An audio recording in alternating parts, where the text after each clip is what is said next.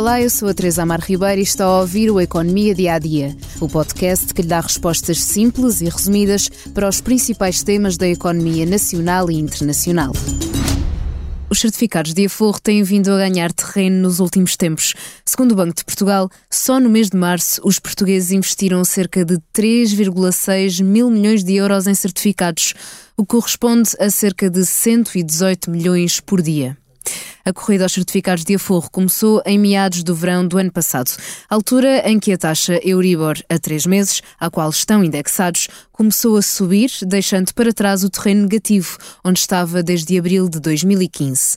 Atualmente, a taxa está nos 3,2%, sendo que o máximo possível que pode alcançar é 3,5%. Os certificados de aforro são uma forma de investir as poupanças em segurança, sem possibilidade de perder o dinheiro investido. O capital é garantido, já que se trata de títulos de dívida pública ligados ao Estado, onde a possibilidade de falência é quase nula. À sua poupança vão sendo acumulados juros que fazem aumentar o investimento que fez inicialmente.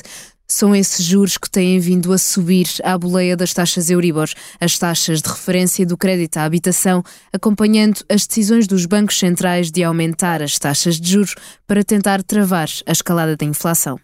Nos certificados de aforro, além dos juros, ainda são oferecidos prémios de permanência. No início do segundo ano até ao final do quinto ano, acresce à taxa base o valor de 0,5%.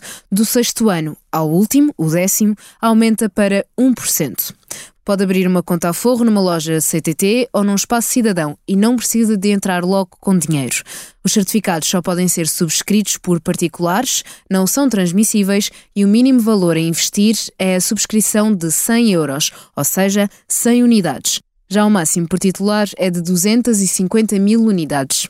Não pode liquidar os títulos, ou seja, reaver o dinheiro, nos primeiros três meses após a subscrição, mas depois dessa data podem ser resgatados em qualquer altura mas se quiser retirar apenas uma parte, pode fazê-lo, desde que deixe um valor mínimo de 100 unidades. O reembolso do montante e juros capitalizados é feito no décimo aniversário da data de subscrição e o certificado é automaticamente resgatado por ter chegado ao fim da sua vida. Desde janeiro até agora, foram investidos mais de 9 mil milhões de euros ao todo neste produto.